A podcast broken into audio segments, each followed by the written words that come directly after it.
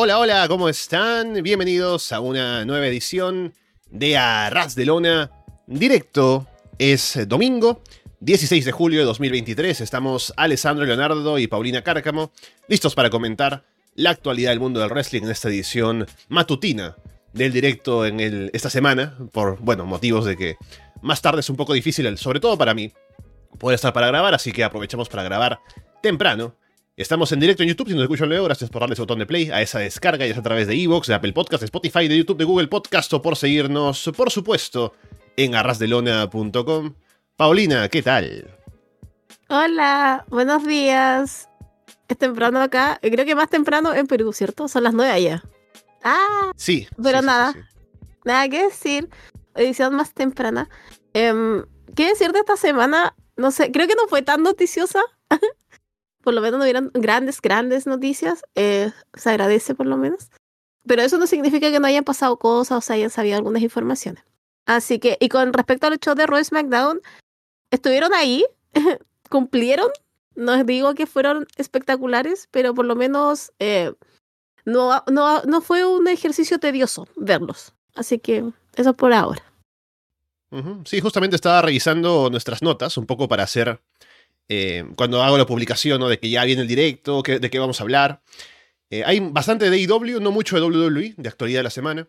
Ha habido shows el fin de semana, así que puse, ¿no? Varios eventos del fin de semana, pero es un poco de publicidad engañosa porque solamente he visto Collision y Battle of the Bells. No tuve tiempo de ver el Anniversary, que sí lo voy a ver porque quiero comentarlo también junto con Carlos, como siempre. Y Triple Manía también fue anoche en Tijuana. He escuchado que fue un show no muy bueno. Habrá que ver al menos el Kenny Omega contra Hijo del Vikingo y el combate de Rush por el morbo. Y sé que también atacaron a Don Callis, que hablaremos de eso en un rato también. Así que bueno, han pasado cosas en eso sí del fin de semana. Supe que la de Cutie Marshall también estuvo buena. Mm. Sí, también ¿Era Cutie contra quién? Ay, era contra. Ay, ya. espera. Bueno, mientras lo buscas y confirmamos, recordarles que estamos en directo, así que nos pueden hablar a través del Discord. Si no están en el servidor de Discord todavía, pueden ingresar a través del enlace que está en la descripción de este video. También lo encuentran en arrasdelona.com. Y también, como siempre, estamos atentos a lo que nos dice la gente en el chat en directo, así que bienvenidos si estén otras semanas Era en con caso Penta. de que no hayan podido estar acá. Cierto, era, era con Penta. Está bien, ¿no? Cutie es un buen worker, a pesar de que a veces cansa que lo pongan en situaciones o en cosas importantes en AEW sobre todo. Pero sí, seguro que le puede sacar un buen combate a Penta y pueden meter bastante al público sobre todo, así que sí me imagino que estuvo bueno. Bien, entonces antes de entrar a otras noticias, hablemos que, como siempre, eh, si sucede algo de esta índole, pues lo comentamos al inicio para dar nuestra, nuestro pésame o al menos un poco el recuerdo del luchador. En este caso fue Mantor, que falleció eh, hace unos días a la edad de eh, 55 años, bastante joven. Y era, bueno, él había ya tenido bastantes eh, problemas de salud por eh, la diabetes de la que sufría. Así que, bueno, parece que estuvo bastante mal, al punto de que ya no pudo, no pudo superar los problemas que tenía. Pero un poco para recordar a Mantor, porque la verdad no lo he visto, lo he visto muy poco, de pasada en algún show, sin darme cuenta siquiera. Yo recuerdo que siempre es como parte de esas imágenes que nos ponen de recordar la época anterior a la atitudera, ¿no? Porque está el tipo que entra con la cabeza de, de toro, ¿no? Y es un minotauro, supuestamente, junto con otras imágenes como pueden ser eh, el tipo que era recolector de basura, que sí llegué a ver en, en Monday Night, eh, y otras cosas así, ¿no? Así que un poco es parte de ese estandarte de, de la era post-Hogan, un poco pre-New Generation, o menos metido en la New Generation también, pero obviamente antes de la atitudera, ¿no? Pero bueno, hizo carrera en varios lugares, aparte de WWF. Estuvo un poquito en, en ECW, en WCW. Muy poco, pero hizo, al menos eh, me dejó ese recuerdo. Siempre pienso, eh, o siempre recuerdo a Mantor, a pesar de que sea por lo malo. Así que al menos lo recordaremos un poco, no al nivel de otras leyendas que fallecen y recordamos y recomendamos que vean combates anteriores, ¿no? Pero un hombre que al menos ha quedado en la historia, al menos por eh, lo negativo. Sí, es como ya siento que viene siendo como costumbre, al menos este año, como de ir recordando a alguien porque fallece. Eh, también estaba joven, o sea, tenía 54 años. O supe que es por eh, complicaciones con la diabetes. Eh, pero también, a mí me pasó que cuando me enviaste, yo dije, ¿quién? quedé como muy colgada, quedé como, ¿quién? Pero claro, y ahí buscando y también me pasa lo mismo. Además hay como un escenario que es pre-actituera que es como de colores, como que se nota inmediatamente que es pre. Pero es eso. Siento que como que se está volviendo un poco costumbre, como estaba diciendo, empezar con, con el recuerdo de, de algún fallecido, lamentablemente. Pero mm, nada, o sea, Alessandro dijo que no veamos ningún compadre. Pero si pueden buscar algo también se puede hacer y lamentable noticia para, por lo menos para, para lo que fue esta semana en el mundo de las luchitas. Bueno, ya que hemos mencionado algo de triple manía, podemos de una vez hablar de lo de Don Callis, ya que no vamos a entrar más porque no hemos visto el show. Pero. Don Callis recibió justicia. Eso sí. Eso parece, ¿no? Alguien tomó justicia. Un poco de justicia. Ya que no hay cárcel, por lo menos hubo golpes. Yo me pregunto si el tipo que lo atacó será el que enfrente cargos o no, pero es México, así que posiblemente no. Es, es wrestling, ¿no? La gente dirá, ah, es parte del show. Y no le hace mucho caso. Como estaba pensando, es México, así que. Asumo que también va a quedar como en ese contexto de lucha. Sí, sí. Y lo digo también sabiendo que si pasa acá, igual puede ser lo mismo, así que no es porque hable mal de México. Pero em, parece que aún no sé ni siquiera cómo fue el combate de, Kenny contra Vikingo, ni sé quién ganó, así que si alguien me dice acá quién ganó, me están spoileando, porque no, he visto nada. Pero me imagino que ganó, dijo el Vikingo, pero bueno. Eh, Parece que al final Don Callis intervino de alguna manera para meterse con Kenny, como es parte de la historia en la que están ya hace un tiempo. Y al final, cuando estaba saliendo Don, parece que alguien como que se metió, eh, alguien que estaba por ahí, eh, como que lo hizo caer, como que lo quiso estrangular, eh, parece que le rasgó el traje por atrás. Y al final Don ha resultado con algunas, algunas lesiones menores, no sé qué tan menores, ¿no? solo sabemos lo que se ha reportado. Que tiene al parecer una concusión en, en alguna parte del cuerpo, eh, algún daño en el tobillo, una cosa así. Y lo llevaron al hospital de San Diego. Así que bueno, eh, algo que a ver si afecta la continuidad de Don Callis en televisión, esperemos que no, y en general que esté bien de salud, ¿no? Porque si fue realmente alguien que no estaba involucrado en el show el que se metió a hacer esto y lo dejó en tal mal estado, pues es algo lamentable que no debería pasar a estas alturas en 2023, pero al parecer aún pasa. ¿Sabes que cuando lo leí en la mañana, porque lo leí hace poquito, eh, también yo dije, ¿qué pasó con Don Callis? Pero igual yo creí que había entrado como en el terreno del work, eh, pero al parecer no. Eh, fue después de una conferencia de prensa que, claro, Don Callis estaba hablando y aparece esta persona y lo ataca, lo quiere estrangular, le rompe la ropa. aparte de eso, es que, ¿sabes qué es lo que pasa? Es que no encuentro que sería tan grave si no fuera por el hecho de que inmediatamente como que lo llevaron a San Diego, al hospital. Entonces como que te da la sensación de que a lo mejor pudo haber, eh, pudo haber pasado como otro tipo de cosas, como que podría haber un poquito, ¿cómo se dice? Eh, que podría haber pasado a mayores. Porque igual, o sea, pudo haber sido solamente el ataque y quedaba ahí en un ataque, pero no solamente eso, sino que como que al tiro fue llevado al hospital. Así que esperemos que no pase de eso, eh, pero igual es entretenido por lo menos. O sea, it's real to me, David. Entonces como cae en esa categoría, como es tan repulsivo el personaje de Don Callis. Además nosotros ya sabemos por qué también está en repulsivo. Debería estar en la cárcel, insisto. Eh, pero mm, al menos un poco de justicia en esta ocasión para, para Don Callis y a lo mejor no sé en qué... A lo mejor esto también obliga a AAA a tener más seguridad. como para que no se meta a cualquiera y golpee de esa manera. Aparte, no solamente como que le hizo así o lo cacheteó, le dio un golpe, no, sino que tomó bastantes minutos como para que pudieran separarlo, entonces igual hay, hay un aspecto para mejorar de, de AAA. Sí, hay cosas que mm, uno pensaría que no deberían pasar en empresas grandes como AAA en comparación con otras independientes que puede haber, ¿no? Y estamos en una conferencia de prensa, alguna seguridad debería haber, pero siendo wrestling. Seguramente mucha gente que trabaja también en seguridad dirá, pues es parte del show, está planeado, entonces que, sigan haciendo lo que están haciendo, ¿no? Y es después del ataque que recién se dan cuenta de que algo está mal. Así que es una lástima. Justamente recordaba Esto antes de ni siquiera enterarme lo de Don Callis, no viendo el show de Collision ayer con FTR.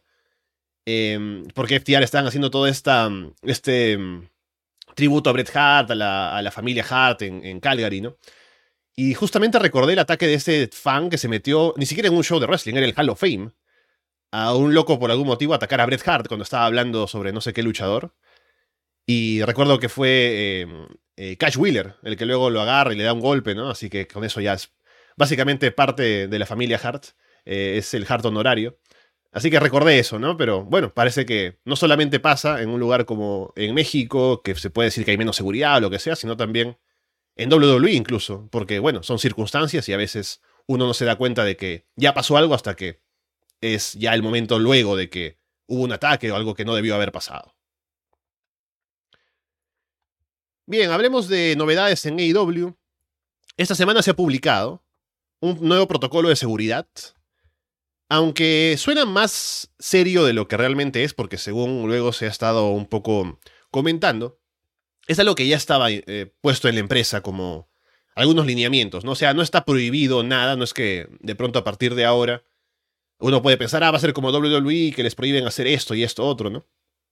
Pero hay restricciones en el sentido de que antes de hacer algún movimiento que sea considerado peligroso, puedan eh, consultarlo con alguien que está a cargo del combate, ¿no? Y recibir la aprobación y ya, hacerlo en la lucha. Así que es solamente un proceso, no es una prohibición en general, ¿no? Pero a ver lo que se comenta, que estaría ahora eh, mencionado, es que se prohíben golpes de silla sin protección a la cabeza, que es algo que ya se hace hace muchos años en el wrestling en general. Golpes de la nuca, los buckle bombs, movimientos de espaldas hacia atrás en el, en, el, en el filo de ring, convulsiones, escupitajos, hemorragias en el público, ¿no? Tener más cuidado cuando se va a hacer brawls entre la gente, no tirar cosas al público, ni tomar bebidas ni comida de los fans, contacto físico con el público al mínimo. También eh, se mencionó casos como el de Brian Danielson vendiendo una convulsión, ¿no? Que quieren que no pase cosa, algo así eh, más adelante, que también es algo que no nos gustó a la mayoría. Así que bueno, un poco de, de restricciones también como movimientos en los cuales se lanzan de cabeza a la lona. Hace poco pasó el Tiger Driver 91 con Kenny Omega, Will Osprey, ¿no? Pero me imagino que también para hacerlo habrán consultado con alguien, ¿no? Es que de pronto Kenny dijo, bueno, lánzame de cabeza y se acabó, ¿no? Así que hay que cuidar también a los luchadores y también los luchadores tienen cierto... Si son main eventers, por ejemplo, no les van a prohibir cosas, ¿no? Solo es un tema de que lo aprueben y que se pueda hacer cuando todos estén de acuerdo en que está bien. Así que es solamente algo por ahí que, para, que, es un poco anecdótico lo que ha salido en la semana y a mucha gente lo ha tomado creo que más serio de lo que realmente es. Yo, yo estoy en ese, en ese grupo de, de creer que es más serio. ¿Sabes qué? Como que encontré, está bien, es por seguridad. Igual yo creo que están tratando de evitar eh, lesiones y que ocurre. Yo creo que está más que nada evitando que la gente hable en redes sociales, como que eh, porque igual cuando pasan estas cosas lamentablemente siempre va a haber un tipo de mm, de cómo decirlo eh, siempre va a haber una exageración por parte del público, por más de que sean movimientos seguros, por más de que puedan ser otras, otro tipo de cosas, eh, igual el público va a tender a, a, exagerar o incluso a preocuparse porque uno ve ese tipo de caída y tú dices, uh, tuvo a nada de a lo mejor quebrarse y terminar la carrera para siempre. Eh, por ejemplo, yo vi la lista y yo dije, por ejemplo, está lo de eh, simular eh, seizures, de simular ataques. Y yo dije, claramente no deberían hacerlo, debería estar súper prohibido. O sea, me sorprendería ver de aquí en adelante a alguien que esté haciendo eso porque lo encuentro de pésimo gusto. no me voy a cansar de decirlo, pero lo encuentro de pésimo gusto porque además, insisto, uno ya sabe cuando es falso, o sea, ya uno sabe cuando, cuando la cosa es en serio. No, eso simplemente lo encuentro de mal gusto. Pero claro, eh, al final igual lo pueden consultar y si Tony Khan, que creo que tiene problemas para decir que no, les va a decir que sí, entonces van a poder hacerlo igual pero espero que ellos también puedan, sean capaces de medirse en algún tipo de cosas, sobre todo en ese tipo de ataques que son, son horribles, insisto, son de mal gusto y nadie los necesita y ya estamos en un day and age que ya como que ya sabemos cuándo es mentira y cuándo es verdad. Así que por lo menos en ese sentido encuentro que estuvo bien. Igual va a ser ahora entretenido la discusión cuando alguien lo haga y sea como, ¿pero lo hizo de verdad? ¿O pidió permiso y se lo dieron? ¿Y por qué se lo dieron? Es como, ahora después este va a ser, lamentablemente, va a ser la discusión. Ya no va a ser el hit para el luchador, sino para decir quién le aprobó esto, ¿no? ¿Quién es el agente irresponsable que estuvo en backstage? Claro, y al final siempre van a terminar o con Tony Khan porque supone que él es el jefe máximo, entonces ahora ya la culpa no va a ser de él, o sea, del luchador, sino que va a ser de, ¿y para qué andan haciendo este tipo de cosas? ¿No ven que es peligroso? Y bueno, siempre la culpa va a ser de alguien, pero ahora el hit no se lo va a llevar un Kenny Omega un Brian Danielson, no se lo va a llevar Tony Khan. Sí, acá pregunta en el chat CROG, por ejemplo, ya, ¿qué viene entonces la restricción? Yo creo que si algo va a cambiar, no sé si cambiar, tal vez ya esto pase en AEW, ¿no? Eh, hay que ver los shows más atentamente, tal vez, pero eh, yo pienso que lo que sí va a afectar es que un poco los luchadores, como tienen que pedir permiso para algunas cosas, por ejemplo, los entrenadores que están a cargo de aprobar no van a permitir que en un solo show haya más de un momento en el que se utilizan armas de cierto tipo, o sangran excesivamente. Por ejemplo, ¿no? Si viene ahora en Dynamite un Blood and Guts, que ocupará una hora del show, ¿no? Durante la primera hora, Obviamente no le van a permitir sangrar a nadie porque en el main event es el momento en el que hay que sangrar. ¿Seguro? ¿Seguro? ¿Seguro que nadie va a sangrar en la primera hora, Alessandro? Yo pienso que sí. Es que también, no solamente por los combates y que sí, que, que, que sea un combate bueno, el de más temprano, sino también hay que cuidar el main event para que ese sea el combate en el que se sienta que ha sido el combate violento, intenso del show, ¿no? Así que si todo el mundo sangra, entonces deja de ser especial, ¿no? igual si todo el mundo se está lanzando de cabeza a la lona en todos los combates, también cuando lo hagan en un combate importante, tampoco se va a sentir especial, ¿no? Así que creo que repartir un poco en los shows, el, utilizar diferentes cosas como armas y movimientos que se ven más peligrosos, y ir entre el público y sangrar, creo que si podemos repartir en el show esas cosas, para que los combates no se repitan o no tengan como que competir en, en quién lo hizo peor que, que otro, me parece que eso está bien para armar shows que sean un poco más em, equiparados, o sea, más em, balanceados, ¿no? En, ofrecer cosas que estén divididas en el show en lugar de concentrar todo o repetir cosas en varios combates. Sí, me iba a quedar, es que leí el comentario de Rodrigo y que decía medio humo la noticia, eh, porque ayer, en el, eh, ayer hicieron un par de cosas en FTR, pero yo me quedo con, porque supone que el escupo también estaba prohibido, ¿cierto? Quiero decir que sí. Ah, o sea, yo sé que al público sí está prohibido ah, escupir, ¿no? Obviamente, pero entre ellos no sé. ya, porque por ejemplo ayer, claro, me acordé de Jay White eh, escupiendo a la, mano de, de Catch. Y, pero me parece que al final no le escupe a la mano, sino escupe al piso. No, sé como que va a escupir a la mano, pero no le escupe a, la mano. Claro, entonces yo dije, pero eso no estaba prohibido ya, pero ahora sí es como al público. Ah, eh, está bien entonces. Ah, y quiero decir algo porque ya que no hago revisión de AW Collision, ya que ayer estuvo bastante bueno, de verdad, eh, me dio lata que haya perdido eh, Black Ballet Club Golden, de verdad, Gold, de verdad. De verdad que yo, es que ayer eso se lo comentaba a Andrés porque yo le decía, es, un, es una pena que Tony Khan no sabe cuándo apretar el gatillo en el momento correcto. es como que no sé qué estará esperando, a lo mejor está esperando pay-per-view, pero de verdad como que fue como, oh, fue muy buen combate, nada que decir. Es más, en un minuto yo creí que iba a quedar así como que iba a terminar el tiempo y al final esto iba a ser una hora perdida. pero no, después termina ganando FTR. Y ustedes saben que yo amo a Catch Wheeler, pero de verdad que me dolió, me... Si era un momento para hacer el cambio de titular, de verdad que yo me lo hubiera jugado ayer con Jay White y Juice Robinson, pero no sé cuáles serán los planes de aquí adelante, pero solo me quería sacar eso del pecho. Mm. Sí, fue un combatazo. Em, en lo de FTR, creo que su reinado, si bien ha sido largo, no ha tenido muchas defensas, ¿no? Creo que esta es como la segunda defensa desde que ganaron el título, si no me equivoco. Han estado bastante escondidos como campeones.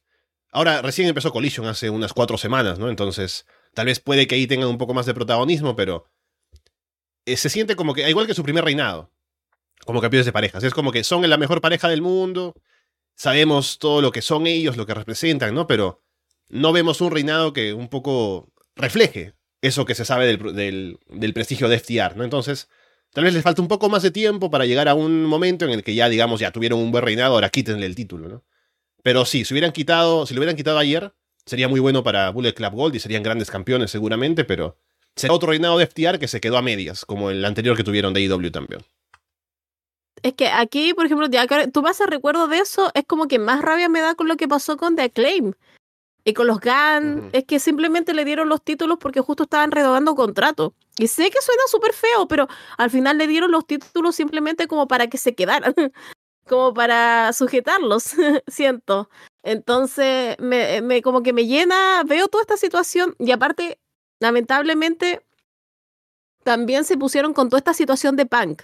Entonces están muy de ese lado.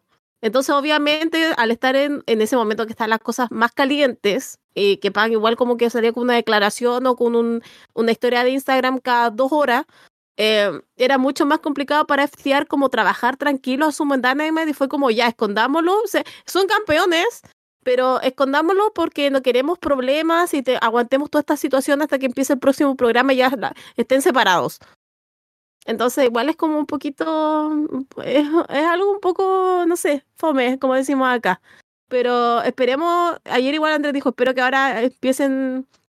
Empiecen, ¿cómo se dice?, a defender un poco más. Y también espero lo mismo. Porque también, o sea, ahora viene todo el tema del torneo de los equipos. Y asumo que quien gane va a ir por ellos, pero tampoco ahora no veo a alguien tan claro como para que se los quite. Por lo menos ahora no, como lo tenía eh, Bullet Club Gold. Bueno, ya que estamos hablando de lo que pasó ayer en Collision, eh, vamos a dedicar el programa, obviamente, de Florida Vice a comentar todo Dynamite y Collision, que grabaremos mañana con Andrés seguramente. Eh, pero ya tuvimos, aparte de ese gran combate de casi una hora entre FTR y Bullet Club Gold, también las finales de las copas Owen Hart por el lado masculino y femenino. En el lado femenino fue Willow Nightingale quien le ganó a Ruby Soho para ganar el trofeo. Y en el lado de los hombres, en el main event, Ricky Starks le ganó a CM Punk con trampa en el main event, agarrando la cuerda en la cobertura final, ¿no? Ambos buenos combates, debo decir. Me gustó bastante el main event. ¿Y qué te pareció? Ver por un lado a Willow ganando y por el otro a Ricky Starks. Creo que la favorita por el lado de las mujeres era más bien Sky Blue, pero se cayó a media semana en las semifinales y terminó ganando Willow. Sí, o sea, yo de verdad que estaba como enojada con lo de Sky Blue, em, porque fue como, ¿para qué? Era tan difícil tener a Willow y a Sky Blue. La idea es como potenciar la ambas, no simplemente que una se lleve como el foco y después la otra se pierda en la media. Era una buena oportunidad para sacar a dos mujeres. Ya dejando eso de lado, eh, con lo de Willow a mí me gustó mucho también, porque creo que igual le da una historia a Ruby asumo que el próximo año igual va a haber otra, otro torneo de Owen Hart. Y esta puede ser como la redención de ella cuando ya sea face. Porque yo de verdad que soy como muy de la idea de que este torneo tienen que ganar los faces. O sea, baby faces. No, no entiendo por qué lo tienen que ganar heels. Entonces, como que el año pasado quedé muy enojada con esa situación. Y este año como que ya, primer combate ganó Willow, aplausos de verdad, me gusta. eh, creo que fue un buen combate con Ruby Soho. El Ruby Soho aparte, insisto, le da una historia para continuar otro año. Eh, con lo de Punk y Ricky Starks, eh, creo que fue muy apurado. Le dieron pocos minutos, creo que le dieron como 15. Me empezó como acá, aquí termina a las 10, 9.45. Y siempre fue un ataque de Punk. O sea, Punk no dejaba tranquilo a Ricky. Recibía todo. Y después, como se dice acá, como una viveza, eh, ganó Ricky Stark. Y eh, aparte tú no sabes qué fue lo que pasó porque incluso tenían miedo. Porque como que ya, Ricky Stark llegó, ganó, eh, tiraron el confeti.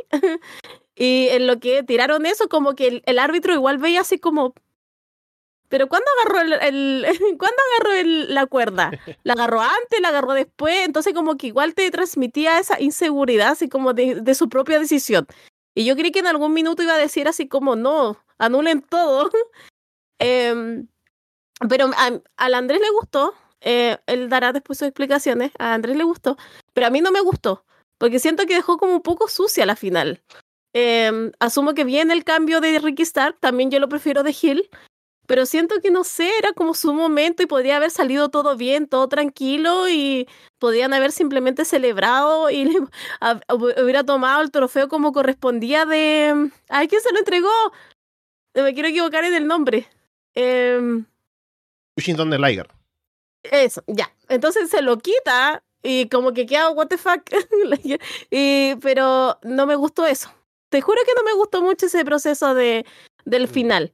entiendo a lo mejor que ya para ello, insisto, tuvo fanáticos, como el Andrés, pero a mí no me gustó mucho, hubiera preferido algo mucho más limpio y ahorrarnos esto y, y en dos semanas hubiera hecho el Thor este, mm, Ricky Starks, pero de verdad que fue para mí como... Ah, como que no me gusta ese tipo de cosas, sobre todo en un torneo que lleva el nombre Owen Hart. Entonces, pero es opinión totalmente personal. Así que por Willy por lo menos estoy contenta y por Ricky también, porque al final esta victoria también nadie se la va a sacar. Sí, ya hablaré más en extenso seguramente de Florida Vice, pero me, gustó las dos finales, me gustaron los combates. Y lo de Ricky también me pareció interesante porque él no se vende como Gil, o sea, durante el combate está con esta dinámica de que hay apoyo para él, para CM Punk, ¿no? Y es solo en el final que hace trampa. Y también le quita el título o le quita el trofeo a, Liger, ¿no? Y como un poco mal educado luego y... O sea, se ve que está en proceso de hacer el turn, pero todavía no lo ha hecho, ¿no? Así que la gente igual celebra su victoria, estaban contentos de verlo ganar.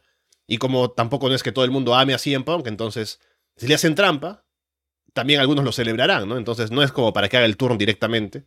Así que ha dado como algunos vistazos de que viene el turn, pero es de a poquitos. Así que eso también me gusta y seguramente ya terminarán de hacerlo en las próximas semanas, pero me parece un buen ganador del trofeo, porque así en Punk no hace falta elevarlo, ¿no? En cambio a Ricky con una victoria como esta sí. Así que me parece que fue una buena decisión que ganara él. Tenemos también la final del torneo eh, a ciegas de parejas en AEW que habíamos comentado. Tenemos el combate entre MGF y Adam Cole contra Sammy Guevara y Daniel García este próximo miércoles en Dynamite. Sabemos que los ganadores van a ir a retar por el título de parejas que aún tiene FTR. Entonces, bueno, veremos qué sale de aquí porque ya se ha visto a MGF y Adam Cole como más unidos, eh, genuinamente parece ya formando una amistad, ¿no? Y sabemos que esto eventualmente va a llevar a que tengan un combate por el título, pero veremos de, de qué manera llegan hasta allá y si eso también pasa por el combate por el título de parejas. Y por el otro lado, Sammy Guevara, Daniel García, tienen lo de estar separándose de Jericho, aparentemente. También la dinámica del propio Sammy, que ya venía de antes. Así que son dos equipos que vienen con historia detrás. Que eso se puede ver también interesante cuando estén enfrentados en el combate. Y ya veremos quién resulta ganador para ir a retar por el título de parejas. Va a estar bueno. Eso sí sé. Yo creo que va a ser un buen combate. Son cuadros buenos. Eh, quiero ver qué es lo que hace Daniel García. eh, mira, a mí me ha ganado un poco la dinámica de... Sigo con mis opiniones acerca de este torneo. Ya encuentro que fue una locura y simplemente solamente servicio de la historia de Adam Cole y MJF. Ya, eso no me lo va a quitar nadie. No me van a callar. Ah. Pero, eh, ahora, ¿quién va a ganar? Yo creo que va a ganar Adam Cole y MJF. Ahora, ¿le van a ganar a FTR? Yo creo que sí. Yo ah. creo que sí. Yo creo que le van a ganar. Y ahí yo creo que igual van a tener un momento en Jeff to Bells. Eh, van a tener su momento y, y ya después se, se, se romperá toda esta, esta, esta, no amistad, quiero decir, esta, ¿cómo se dice? Esta alianza. Pero, no sé, yo en mi cabeza lo tengo pauteado así, por lo menos. Pero, porque igual lo de Daniel García y Sammy Guevara, no sé tampoco, eso todavía está como muy en la nebulosa, está como, y Jericho también está como muy apartado, no es factor, está como raro toda esa situación, por lo menos, en ese lado. Así que ahora por lo menos yo me la voy a jugar y yo voy a, yo voy a decir que MJF y Adam Cole van a ser campeones en pareja, así que, porque asumo que por eso es que perdió ayer eh, Bullet Club. Y miren, miren, yo que odiaba a jugos, y Jay White tampoco era como muy favorito. Y miren, hasta yo estaba deseando que ganara la noche, así que si perdieron es por algo. Y creo que es, es por esto. Así que vamos a ver qué es lo que pasa, insisto, pero me la juego.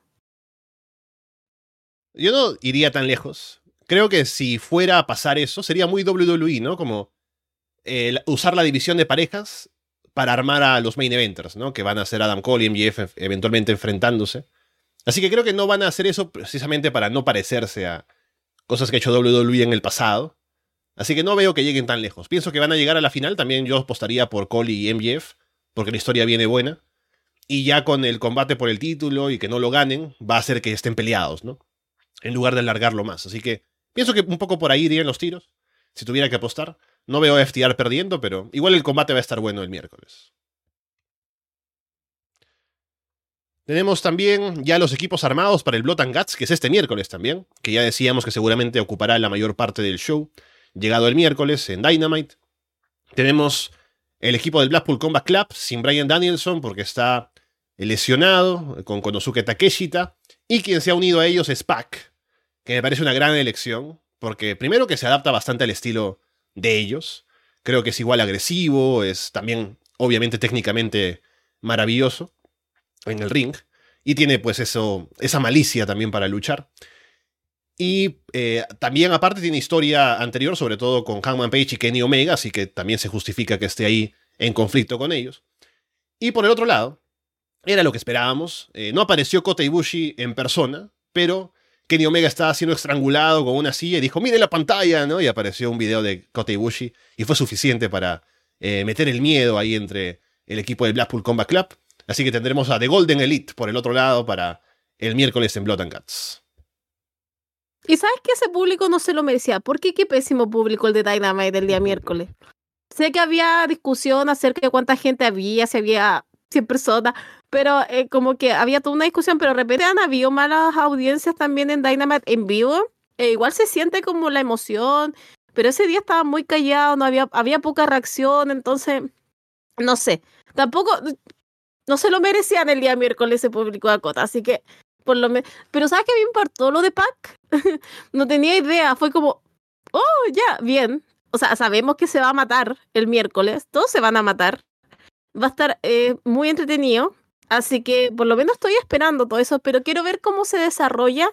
Yo ya le decía a Andrés que a quién va a ganar y me decía tenía que ganar los Elite. Eh, yo no sé, yo quiero que gane eh, los otros, pero insisto, vamos a ver qué es lo que pasa, pero eh, de que lo vamos a pasar bien, Alessandro, lo vamos a pasar bien. Ahora, ¿alguien terminará desangrado? Vamos a ver también. La apuesta ya sabemos que hay uno, pero vamos a ver si es que hay otro más que lo sigue. Pero, insisto. La pregunta sería quién no. Yo pienso que ahí van a, van a sacar todo. Ahí no hay ni que pedirle permiso al entrenador, ¿no? Sangren todos. Claro, ahí como que van a tener. Yo creo que el que se va a cuidar es Pac. Pac como que nunca no es como que lo he visto sangrar. Obviamente ha sangrado, pero por lo menos me ha tocado de algo tan recurrente como otro. Así que vamos a ver qué, qué es lo que va a pasar ese día, pero se viene con batazo. Eso sí. Sí, creo que es el Blood and Guts que viene vendido más intenso. Ha sido una rivalidad larga y que se ha justificado también de crecer en, en la intensidad, en, en lo fuerte que ha sido la pelea entre los grupos hasta llegar a este punto. Así que me parece que es el Blood and Guts que viene con más hype de todos los que ha habido anteriormente. Y por eso también tengo expectativas de verlo. Aparte de luchadores que están metidos, ¿no? Que son todos bastante buenos, entonces no hay pierde. Y lo que decías de mm, el público, han quemado bastante el mercado en Canadá durante este último mes, ¿no? Han estado ahí en varias ciudades todo el tiempo, entonces posiblemente ya para este miércoles en Dynamite, en la ciudad en la que estaban, ya había menos gente asistiendo porque tal vez la gente que pudo asistir a shows cerca de esa zona ya había ido a otros shows de IW. Entonces era un poco ya forzar el mercado, ¿no? Para que la gente fuera a ver otro show de, de Dynamite, de Rampage. Que lo comentábamos incluso en la previa de que debutara Collision incluso y que fueran a Canadá. De que era bastante lo que estaban sacando de, de, ese mercado, de esa región, en muy poco tiempo. Pero ya este miércoles que viene va a ser en Boston, eh, de nuevo en Estados Unidos. Así que a ver cómo está ese público, pero pienso que estará bastante metido seguramente en esta lucha al menos. Y también Adam Cole, en Jeff, vienen cosas fuertes para este miércoles en Dynamite. También Hook contra Jungle Boy, así que es una edición bastante... Eh, eh, no, me viene la palabra, pero tiene varias cosas importantes que pasan en el show. Quemaron en Canadá y van a quemar en Chicago porque van a volver a Chicago el 30 de agosto. Así que vamos, ¿por qué no quemar uno si podemos quemar dos mercados? denle un respiro de más de tres meses a gente, por favor, si no después de verdad que no va a llegar nadie. WWE también va a Chicago dentro de poco, así que vamos a ver cómo, cómo está también el, el público por allá. Hablando de cosas que pasan en AEW y WWE, esta semana lo primero que se vio fue que el, perfil de Brian Pillman Jr. había desaparecido de la página de AEW, del roster, y luego ya se comentó que había estado Brian Pillman Jr. en el Performance Center de WWE, aparentemente para algún tryout o alguna cosa así. Entonces, no es eh, tan descabellado pensar que pronto podríamos tener a Pillman asociado con WWE de alguna manera, tal vez en NXT, que le vendría bien, debo decir, para poder mejorar en algunos aspectos, aunque también en AEW no se le ha dado, creo, la posibilidad de mostrar lo mejor que tenía, porque yo recuerdo haberlo visto en otros lugares, sobre todo el show de Ric Flair, me acuerdo, ¿no? Que lo comentábamos aquí, eh, me parece que siendo Hill Pillman, estando asociado además con, eh, con los Horsemen, básicamente, ¿no? Con Arn por ahí metido tenía algo más para mostrar en personalidad, en cosas que hacer en el ring, y ahí se veía como su mejor perfil, ¿no?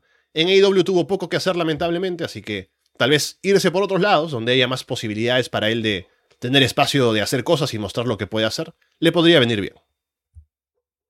Eh, primero voy a contestarle la pregunta de CROG o CROG. Si Ibuchi eh, tiene, es material de esposo para mí, no. Josbando. Lo siento. ¿Ah?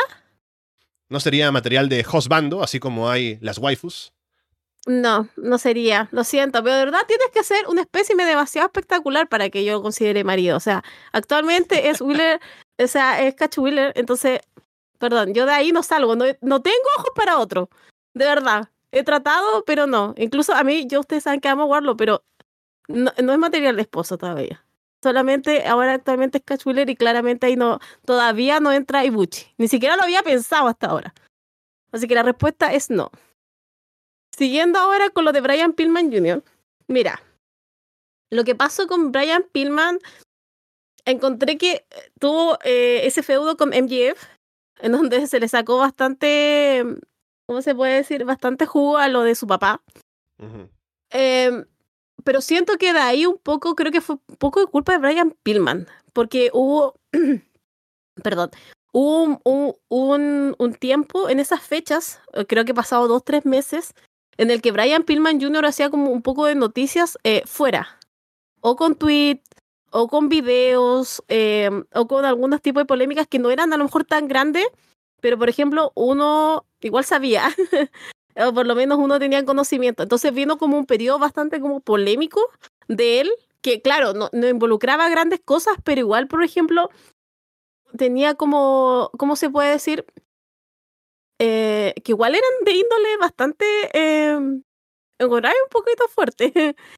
Em, entonces, como que, insisto, tuvo todo un periodo en que yo creo que igual AEW trató como de un poco de, de sacarlo y de protegerlo y como de esconderlo hasta que pasara todo esto y claro, después ya fue quedando más atrás, atrás, atrás, hasta que ya no lo mostraban nada.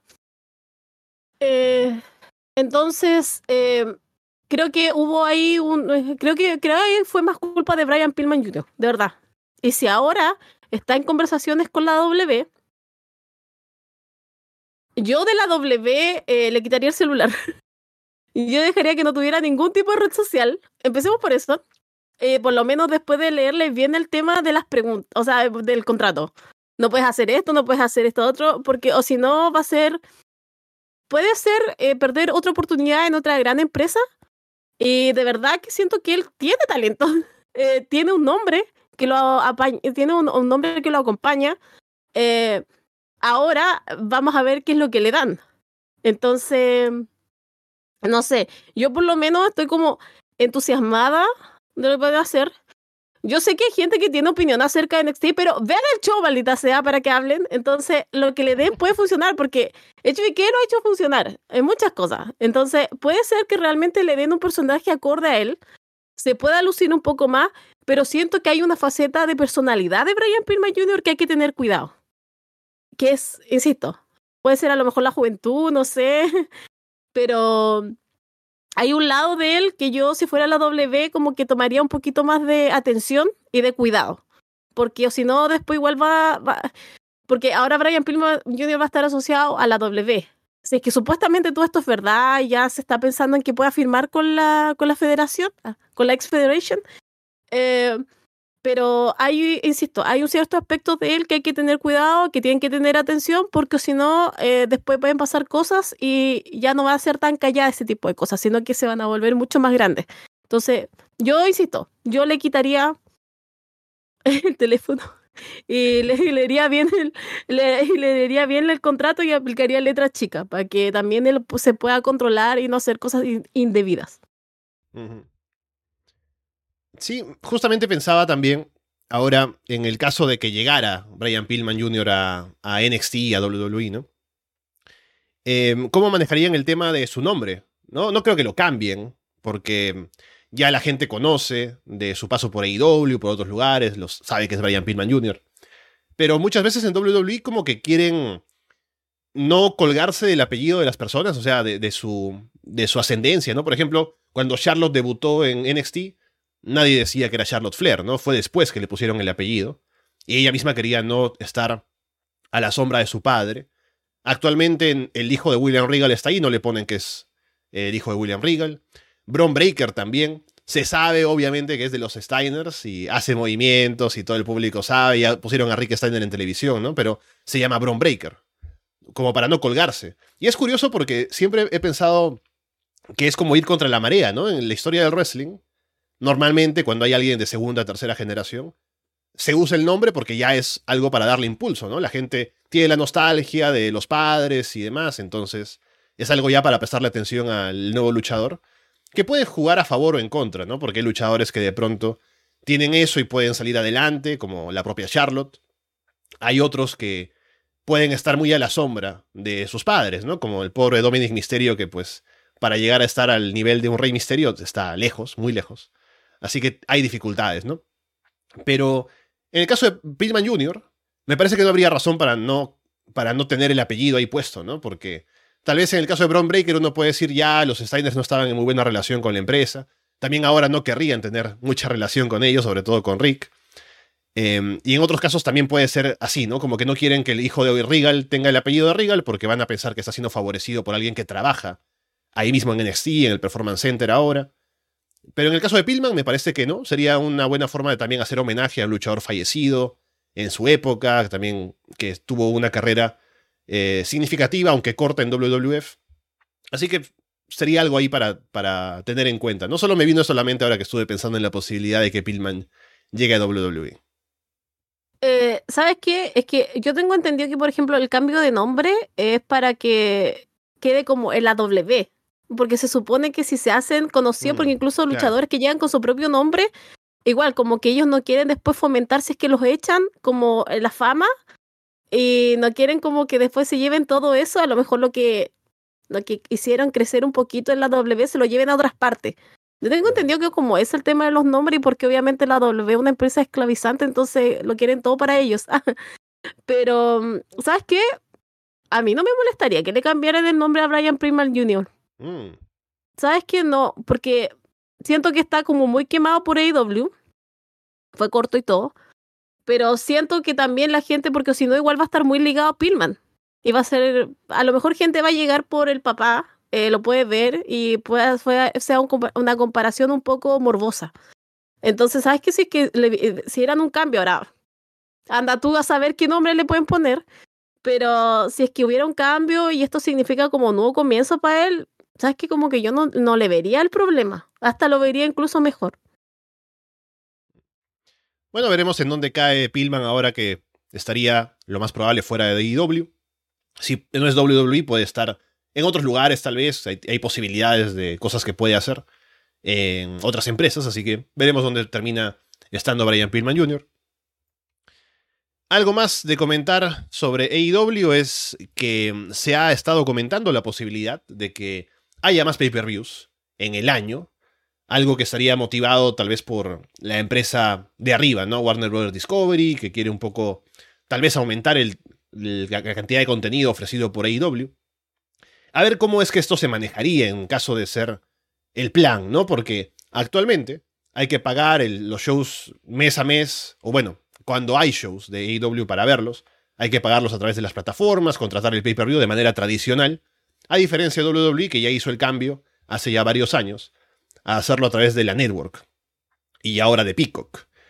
Que puede que en su momento haya sido una pérdida de dinero para ellos, porque tal vez pensaban que iba a haber más suscripciones en la network sobre todo, y en comparación a lo que ganaban antes con la misma cantidad de shows y un precio más elevado cada mes, eh, fue como una caída, ¿no? Pero a largo plazo ha podido hacer alianzas con en este caso Peacock, y también con sus contratos aparte de televisión y el de Arabia, entonces han estado bien en el largo plazo, ¿no? En el caso de IW, sería para mí como fan difícil imaginarme tener que pagar cada mes una cantidad como la que se paga de los shows de IW para verlos, como son 20 dólares por acá, ¿no? Eh, para verlos cada, cada mes en Fight, porque sería una cantidad que va sumando y es bastante. Pero si se hace eso a través de, no sé, HBO eh, Max, ¿no? Alguna cosa así, tampoco sería algo que me alegre demasiado porque prefiero no suscribirme a tantos servicios, ahora que hay tantas ofertas de plataformas a las que suscribirse. Pero sería un poco más manejable, ¿no? Así que habrá que pensar un poco cómo es la distribución porque sería pedirle mucho a los fans tener que comprar pay-per-views caros cada mes para ver AEW. Yo esto lo voy a decir como bien chileno, pero Tony Khan está enfermo del hoyo si cree que yo voy a estar pagando eh, todos los pay-per-view que él quiere hacer. O sea, porque se hablaba de un pay-per-view casi eh, mensual. O sea, amigo, de verdad que está, pero pésimo. O sea, si tú crees que yo voy a estar pagando 20 dólares todos los meses, 12 meses, pagando ahí un pay-per-view. No. O me lo haces un pack, o, o es el, menos el cobro. Porque incluso ahora mismo está dando como todo el tema de All In, All Out, que es súper seguido. Y All In parece que no va a ir como semanal, sino que va a ir este pagado. Porque mm. obviamente lo entiendo, eh, porque es un evento mucho más grande. Entonces, cuando, incluso cuando se estaba diciendo que iba a hacerse mal, yo decía, pero ¿cómo si es un evento súper grande? O sea, tienes que sacarle rentabilidad. Y después dicen que no, que aparte de ese All Out, que es como la semana siguiente también, o la semana antes, también se va a tener que pagar. Entonces, no. Obviamente que hay uno como, como persona trabajadora, tiene que hacer como la distinción. Y obviamente yo voy a decir pagar por algo como All Out, o sea, perdón, All In, que all out. Entonces, porque tengo que ver la magnitud del evento. Sé que pueden pasar cosas en el otro, pero no va a ser al, a la epicidad que va a ser en, Wembley.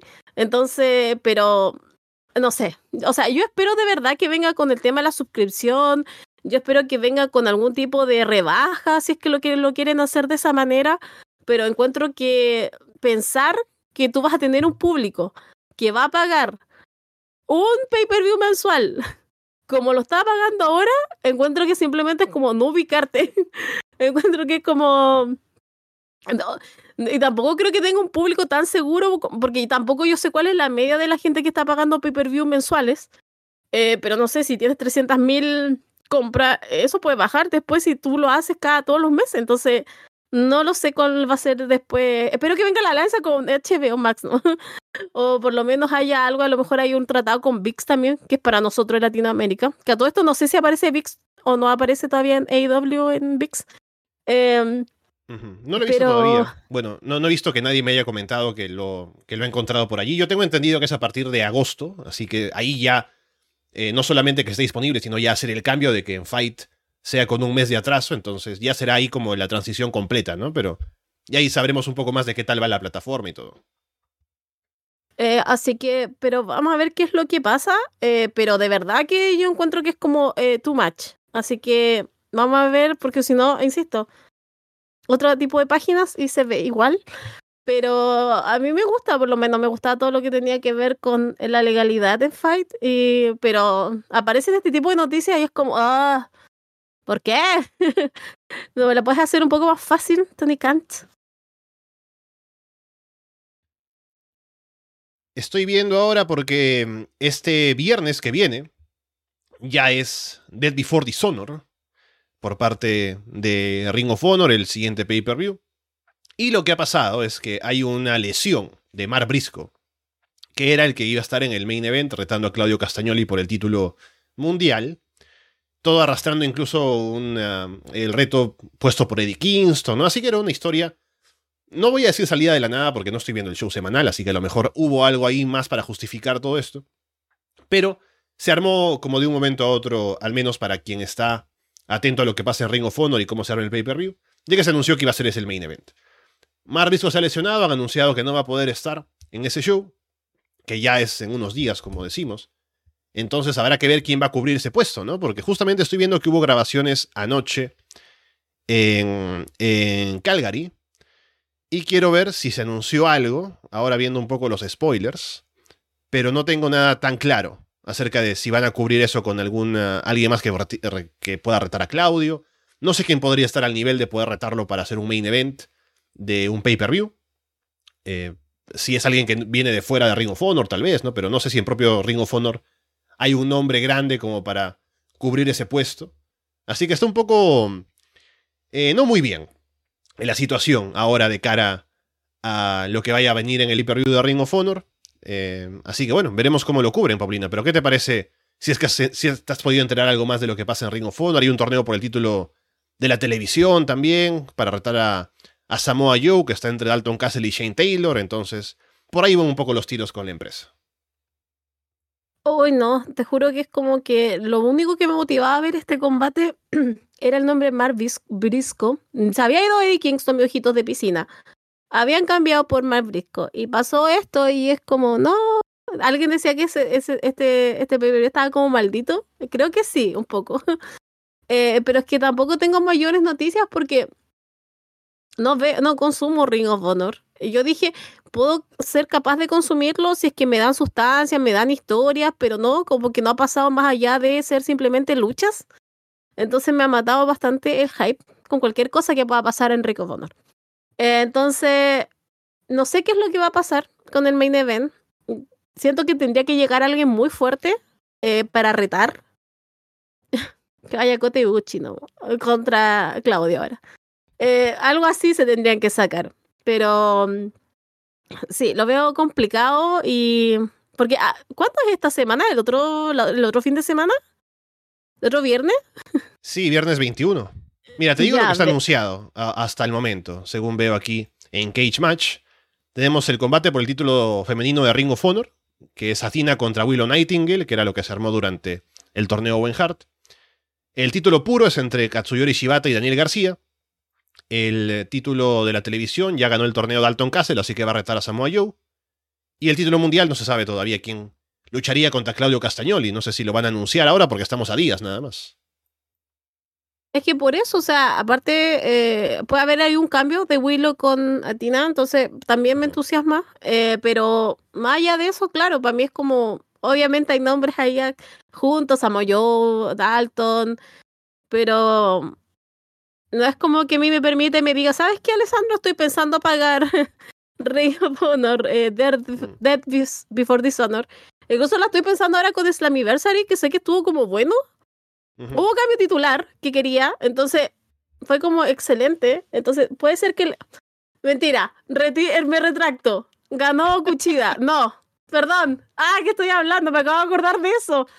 No se paga. Por Cuchida jamás. Me Encima ganó, qué horror. Qué esa empresa está en decadencia. Así que, eh, pero con Rico Motor me pasa eh, lo contrario. Como que ni siquiera me da a pensar que podría ver o que lo podría pagar. Em, no sé, lo encuentro como bastante triste, debo decirlo. Pero también eh, es pésima las circunstancias que le tocó. Pero that's life, así que. Pero espero que lo puedan sacar adelante y pasando esto, de verdad que se puedan enfocar en hacer historia y en hacer contenido que a uno lo enganche y después ya comprar un pay-per-view no se vuelva como sí, que sea más un sí que un no. Claro, porque hay que confiar mucho para alguien que no está viendo el show, como es la mayoría. Me imagino, ¿no? Porque no sé cuántas suscripciones habrá ahora en Honor Club. Pero que tengas un show para ver el fin de semana de Ring of Honor no confiar solamente en la cartelera, ¿no? Que, ah, sí, me gusta este combate y este otro, sino que haya una historia un poco detrás, que haya una rivalidad, ¿no? Pero no se trabaja mucho en eso, lamentablemente, en Ring of Honor, por lo que he podido ver hasta el momento en que lo dejé, porque ya no lo veo semanalmente. Así que sí, deja mucho que deber el producto de Ring of Honor, lamentablemente. Bien, luego em, podemos comentar un poco algunas cosas más antes de pasar a los shows semanales. Se ha comentado por allí, se ha reportado que Bray Wyatt aún estaría alejado por un largo tiempo. Parece que está pasando por algún problema de salud. Así que bueno, espero que no sea tan grave, si es que ese es el caso. Pero ha sido bastante decepcionante su regreso a WWE, lamentablemente, del año pasado. Que ya de por sí hemos comentado esto muchas veces en este programa, en varios programas diferentes, ¿no? Comentando pay-per-views y los directos y demás de que yo nunca fui fan de Bray Wyatt. O sea, habré sido fan cuando era parte de la Wyatt Family, ¿no? Como parece que también es Undertaker, que dice, no, ese personaje es el que vale la pena, los demás no. Obviamente con The Fiend, eh, yo lo odiaba y no estaba tan entusiasmado con su regreso, no tenía tantas expectativas. Tal vez por el cambio del, del manejo creativo podría haber traído algo, pero al final vimos que no.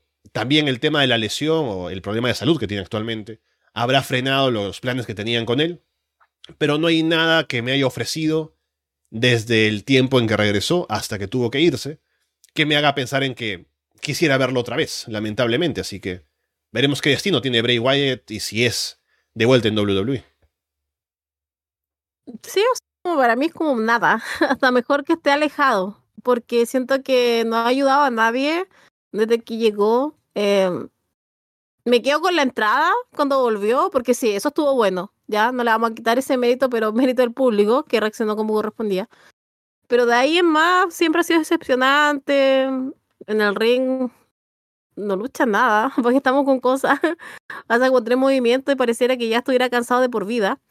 Entonces, es lamentable lo de Bray Wyatt y para mí de verdad como que se quede en su casa no es como tan mala idea para que esté ocupando y para que nos haga enojar toda la semana, creo que ya tenemos otros luchadores y otras circunstancias en la W que pueden hacer lo mismo. Así que por lo menos ahora, o sea, que no sea grave lo que tiene, obviamente, pero más allá de eso, eh, que se quede en su casa Bray Wyatt, porque mucho aporte tampoco estaba haciendo. Entonces, además nunca se sabe qué es lo que quiere, qué es lo que busca. Eh, siempre aparecen o reportes de que por ejemplo, ya está ahora con un personaje, pero no que, que quería otro, después no, que no le dan la libertad, que ah, la libertad creativa, que si se lo dan, que no lo usa. Ah, al final es como, todo se vuelve una discusión aparte y es como que debería hablar más de lo que está haciendo en un programa o lo que está haciendo en algún evento, pero siempre pasa una discusión aparte con Bray Wyatt. Acá vuelvo un rato a lo que hablábamos de Ring of Honor, porque viendo el comentario de, de Rodrigo, me vienen cosas a la mente. Ya mencionabas tú tal vez a Ibushi, ¿no? Tenemos el Blood and Cats el miércoles. Posiblemente ahí puedas armarse algo con alguno de los oponentes. Porque no va, no va a luchar Kenny en Ring of Honor ni los Bucks, ¿no? Pero podría ser o Ibushi o Hangman Page, por ejemplo, como retadores a Claudio el, el viernes. No estaría mal. Así que al menos algo por ahí puede armarse. Que yo creo que a lo mejor de alguien de ahí va a salir como contrincante para, como retador para Claudio. O sea, yo creo que puede salir alguien de, de los de Elite eh, puede salir un Hangman, puede salir hasta uno de los Bucks, puede salir Takechi, no, eh, perdón, eh, eh Kota. Entonces, como que hay gente, incluso Kenny Omega, sabes que hasta no, no, no lo vería tan irrisorio, mm. pero insisto, van a necesitar a alguien grande por, por, lo menos para que defienda el main event. ¿Sabes que si el resto de la cartelera no parece como eh, apropiada o no prende a la gente, por lo menos buscar a alguien más o menos eh, grande y meterlo con Claudio. Eso ya por lo menos te puede salvar algo para que no quede como simplemente como que quede en la nada un pay-per-view que podría haber sido bastante bueno. Pero vamos a ver qué es lo que pasa, pero tampoco estaría mal eso de Taquechita. Porque Taquechita aparte, no sé, pero yo no lo siento tan en del BBCC. lo siento como mm. más un aliado de Don Callis. Es como que trabajan ellos. Claro. Sí, pero están. Eh, lo malo es que ambos están marcados como heels, ¿no? Claudio con el Blackpool Combat Club, Takeshi está armando un combate con Kenny Omega en el futuro, ¿no? Así que no lo vería como un choque, o sea, sería muy bueno en el ring. Y Takeshi Babyface habría sido un gran oponente para Claudio en un pay-per-view así como este. Tuvieron un gran combate, me acuerdo, en algún momento. Pero ahora siendo heels no lo veo encajando tanto. Pienso más en un Ibushi como posible oponente. Sí, así que por lo menos en ese sentido también pues, tendría que ser mucho el, el porque está muy asociado a Don Cali. A mí me parece que es como un, un acto aparte, que se unieron bajo circunstancias, pero en cualquier minuto como que se viene eh, la traición, pero está asociado a Don Cali, entonces tampoco es como que cambia Babyface. Tendría que ser con Don Callis y aparte del BCC, entonces como que tendría que ser toda una vuelta más grande, solamente para justificar que esté contra Claudio en Death Before Dishonor. Pero insisto, creo que va, tiene, tiene trabajo Tony Khan, así que vamos a ver qué es lo que hace de aquí para la próxima semana, el próximo 21. Se ha anunciado que Jeff Hardy va a estar en GCW en el show My Name Is el 4 de agosto, que causó algo de revuelo, ¿no? Cuando pusieron la imagen de que ah, Jeff Hardy va a estar en GCW.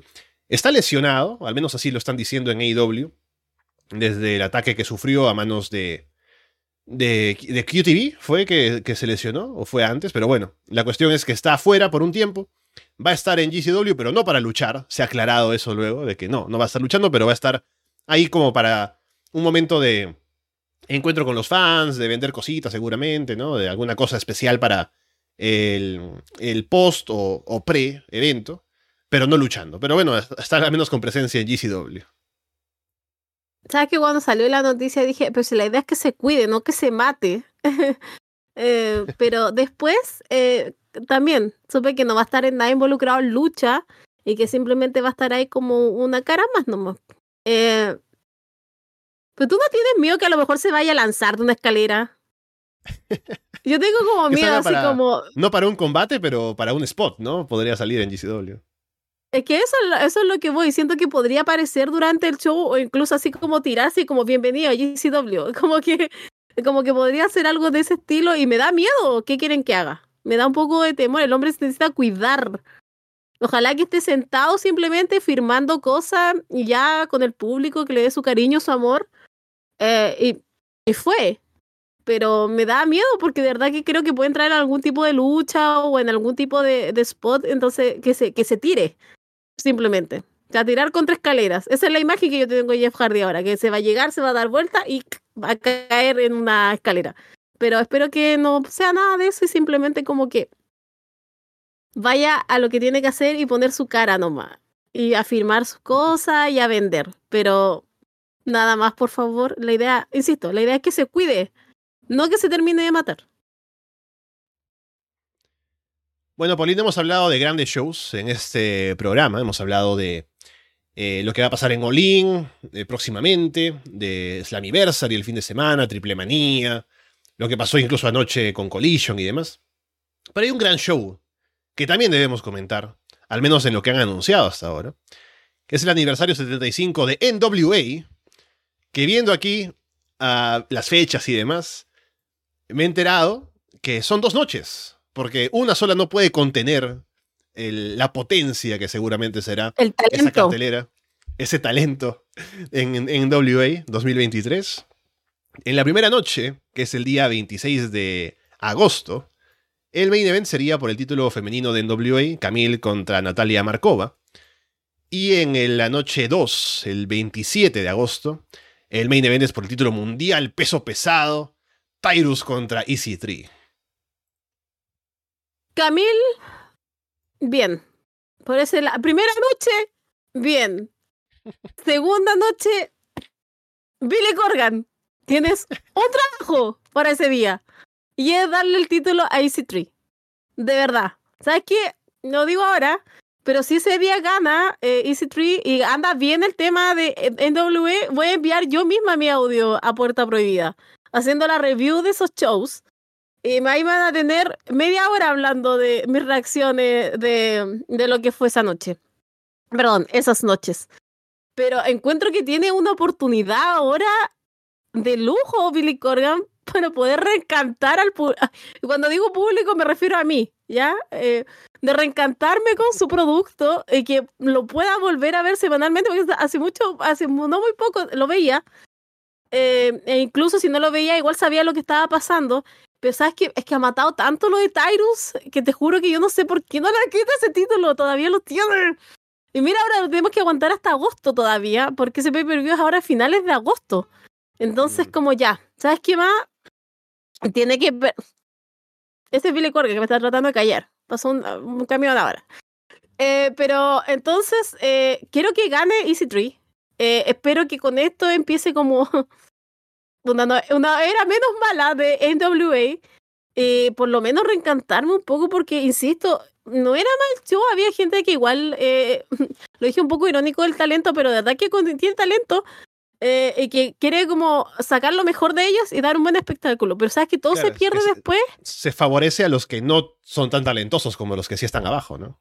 Exacto, entonces después todo eso se pierde cuando tú ves que en el main event está Tyrus y más encima gana y sigue ganando y es como Billy Corgan, si no te va a llegar más gente por Tyrus, aparte de los eh, patriotas de que ven la Fox. Eh, pero Entonces, como queda todo. ah, a mí de verdad, como que me, da mucha rabia porque encuentro, insisto, tiene oportunidad de oro acá Billy Corgan para hacer las cosas bien, relativamente bien, y darle el título a Easy Tree y eh, volver a, por lo menos, a que gente vuelva, porque siento que hay gente, y creo que no hablo por mí, sino que por las otras cuatro personas que han dejado de ver en WA por Tyrus, eh, que volvamos, que volvamos a ver el show. Que no sea ese hombre como el, el gran eh, obstáculo para haber dejado de ver un producto que ya, ok, no es espectacular, no es como que te va a dejar arriba y, y hay un combate y no pueden dejar, no, no, pero por lo menos para tenerlo una hora y por lo menos ahí darle su, su mirada, eh, no era tan malo. Así que, insisto, tiene oportunidad acá Billy Corgan, lo puede hacer y pues, espero de verdad que lo haga. Y creo que si, si no fue Matt Cardona, ahora puede ser Easy Tree la, la respuesta a nuestras plegarias que Tyro se quede sin título. Bueno, habrá que ver qué más se anuncia para esas carteleras, que son dos noches otra vez, de 75 aniversario de NWA. Así que bueno, veremos qué pasa por allí y si puede un poco competir con otros shows que estén como en esos fines de semana, ¿no? A ver si tenemos algo que se siente importante alrededor de NWA, que al menos por el nombre es una empresa histórica, y algo tendrían que presentar ahí un poco para querer enganchar a algún nuevo fan. Vamos ahora con shows semanales, lo que pasó en Raw y SmackDown. Eh, Judgment Day venían con una historia de un poco estar separándose, sobre todo conflictos entre Finn Balor, Damian Priest. Pero esta semana eh, parece que hubo una reconciliación y al final como que hacen que se pelean, pero es todo para eh, engañar o hacer que se confíe ese Rollins y poder atacarlo. Terminan haciendo un combate en el main event, un combate de tríos con Rollins, Kevin Owens, Sami Zayn y terminan ganando. Así que vimos ahora nuevamente fuertes a Judgment Day, también tuvieron presencia la noche siguiente en NXT, como iba escuchando en Florida 2.0. Y parece que si estamos ahora apuntando a lo que va a pasar en SummerSlam, podría ser fácilmente una revancha entre Rollins y Finn Balor, que el combate del show anterior, eh, Money in the Bank, se quedó un poco a medias, lo comentamos y no se sentía tan importante, como que no fue un combate tan grande como pensábamos que podría haber sido por quienes son ambos, y aparte con lo bien que viene Finn Balor en personaje también. Así que una revancha en mejores condiciones podría ser un buen combate para el pay-per-view. Eh, sí, es que acá hay como dos cosas aparte. Una, que Judgment Day, eh, claro, o sea, yo lo encontré muy extraño, porque yo dije, oh, está- o sea, están unidos, está igual que Seth Rollins, estaba como, ah, no, no estaban tan separados como creí, están unidos. O se volvieron a unir y al menos Finn Balor dejó la envidia un poco de Damian Priest andando el maletín. Ya volvieron. Y claro, todo esto después justificó para que el día martes aparecieran en NXT. La otra semana tenemos el encuentro de Dominic Mysterio con Wesley. Entonces, tengo miedo, Alessandro. Pueden pasar cosas. Entonces me da un poco de temor, un poco. Eh, pero claro, después todo esto se justificó para que ellos siguieran juntos y siguieran siguiendo esta amenaza, que ahora está en dos marcas. Eh, entonces vamos a ver qué es lo que pasa, pero por lo menos el encuentro estuvo entretenido, sacaron lo que tenían que sacar, y ya con esto también nos queda, yo creo que esto simplemente fue como para que eh, siguiera la historia de, de Judgment Day, que siguen un grupo bastante fuerte y que al parecer van a seguir fuertes. Entonces, pero insisto, ahí están como, el otro día lo dije un poco de broma, pero no me sorprendería Damien Priest cobrando el maletín de NXT. Y a Dominic tampoco me sorprendería si ganara con Wesley. Porque siento que es como que eso es lo que quieren hacer. Quieren que te- todo el Judgment Day tenga oro. De donde sea, pero quieren que todo el Judgment Day tenga oro. Entonces, eh, pero insisto, eh, solamente habla de lo, establecido y lo fuerte que está eh, The Judgment Day ahora. Creo que ahora está más fuerte que antes. Pero, insisto, vamos a ver qué es lo que pasa de aquí en adelante, pero pueden pasar cosas. Sí, bueno, a ver cómo se acomodan las fichas ahora, también con la presencia que tienen en NXT, eh, como decimos, con la cercanía de SummerSlam, que es uno de los eventos más grandes del año, así que vamos a ver qué se arma para esa fecha. Eh, me distraje un poco también ahora leyendo el comentario de Carlos, que dice cuál es su plan para la próxima semana, ¿no? Tiene el 19, Blood and Guts, el 20 la película de Barbie y el 21 el show del bananero que viene a, a Lima, así que ahí está, buen fin de semana para el bueno de Carlos. Siguiendo con lo que pasa en Raw, tuvimos un eh, segmento entre Ricochet y Logan Paul. La semana pasada Ricochet le había pedido a Logan Paul que saliera en Raw para hablar con él. Y yo desde que vi el segmento, desde que empecé a verlo, ¿no? Y estaban conversando con Ricochet en el ring, Logan Paul en ringside, ya sabía que iban a repetir el spot este con, de la promo de Ricochet con Velvet in Dream.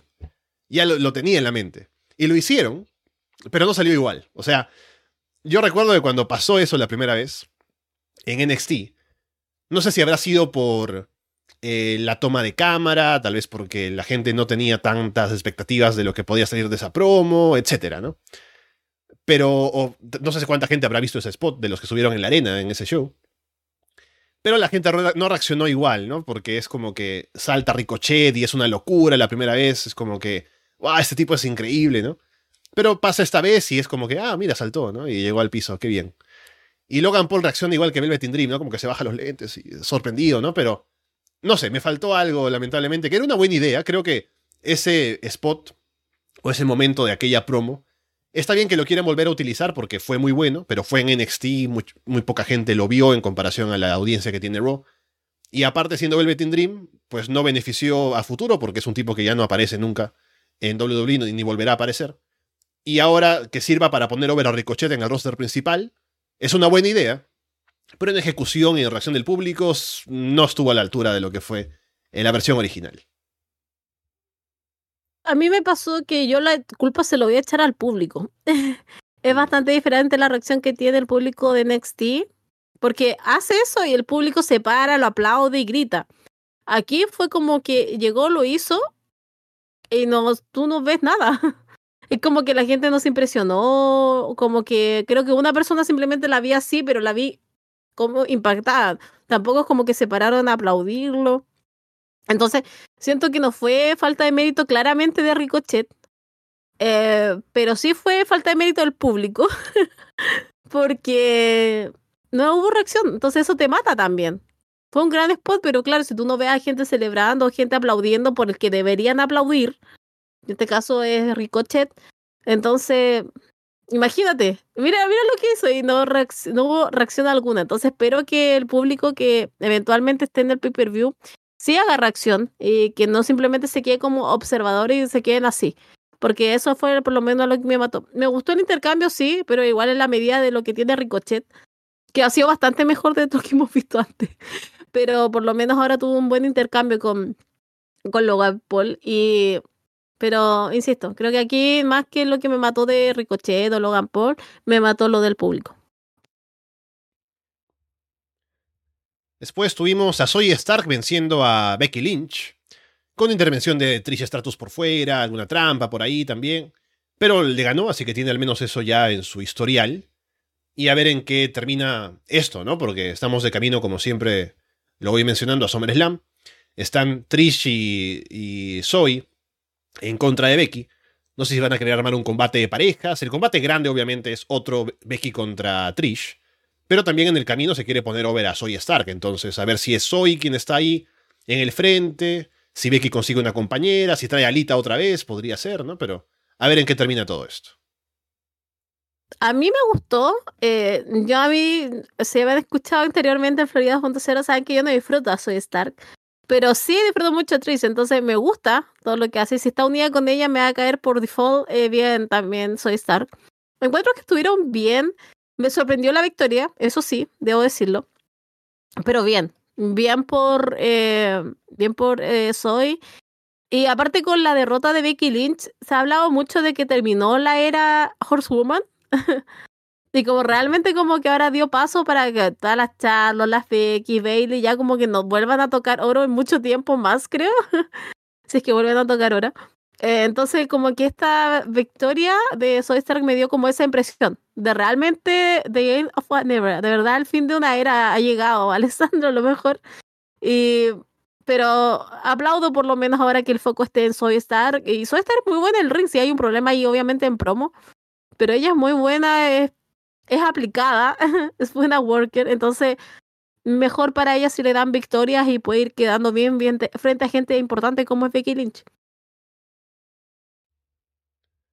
Tuvimos un combate entre Tomaso Champa y The Miz, en el que al final Miz termina ganando porque Bronson Reed apareció para atacar a Champa. Se decía por ahí porque antes ya Miss le ha pagado a, Reed para que eh, lo ayude de alguna manera, ataque a a sus enemigos, ¿no? Así que había un poco la especulación de que podría ser ese el caso, o a lo mejor Reed tiene alguna motivación de él mismo de atacar a Champa, pero al menos nos presenta la idea de que puede haber un Tomaso Champa contra Bronzo Reed en el futuro, lo cual me gusta. Y también creo que el público reaccionó bien a, Champa frente a Demis, así que me parece que está haciendo un buen regreso de Champa a la acción ahora que ha vuelto a Raw. Sí, y sabes qué, también porque ha estado toda esta especulación de que lo quieren unir con Gargano, que quieren, eh, que quieren que lo hagan eh, dupla otra vez, y no. Por más, o sea, yo entiendo que fue muy importante en un tiempo en NXT, ya bien, pero yo quiero Champa solo. Lo prefiero mucho mejor como una amenaza individual a que sea que ande arrastrando y y lleve de la manita a Johnny Gargano. Entonces, en ese sentido, yo lo prefiero solo y que él solo se luzca. Eh, creo que es como una oportunidad ahora excelente para hacerlo. Eh, ojalá no la desperdicien, porque insisto, creo que lo de Champa han dado súper bien, por lo menos estas poquitas semanas que ha estado de vuelta. Y lo mejor para él, pero te juro que como toda esa idea de que lo unan a Johnny Gargano, que ah, no, no, de verdad que no. Olvidémonos de esa discusión y concentrémonos simplemente en Champa y que él y solito se luzca. Acá nos saluda Nehemías, que parece que recién llega porque no le, no le avisó YouTube de que estábamos en directo. Oye, voy, a ser youtuber ahora, ¿no? Creo que si presionas la campanita, te avisa, pero no estoy seguro. No sé cómo funciona. Yo no, yo no presiono ninguna campanita, pero lo digo para si ustedes lo quieren hacer en Arras de Lona. Eh, Valhalla le robó la chaqueta a Maxine Dupri luego de un segmento muy de Chase University, como los escuchaba decir en Florida 2.0, con la celebración de Alpha Academy con Maxine, que básicamente se graduó luego de lo de la semana anterior, de haber luchado bien en el combate y eso. Y le entregaron la chaqueta de la Alpha Academy. Luego entran los Viking Raiders, hay un, hay un pleito por ahí entre todos y es Valhalla que se termina robando la chaqueta, así que esa historia va a continuar, a ver si hay un combate individual de Maxine y Valhalla, al que no le tengo mucha fe, pero a ver cómo avanza esa historia ahora con Maxine eh, buscando su chaqueta de vuelta de Alpha Academy. Eh, ¿Sabes que está haciendo un gran segmento? Todos sabemos, obviamente ahí Chase University influyendo en Alpha Academy. Y apareció Viking Riders y fue como, wow, qué manera de matar el ánimo, qué manera de matar el segmento. Uh, esto obviamente va por el tema de Valhalla y Maxine, que espero que gane Maxine.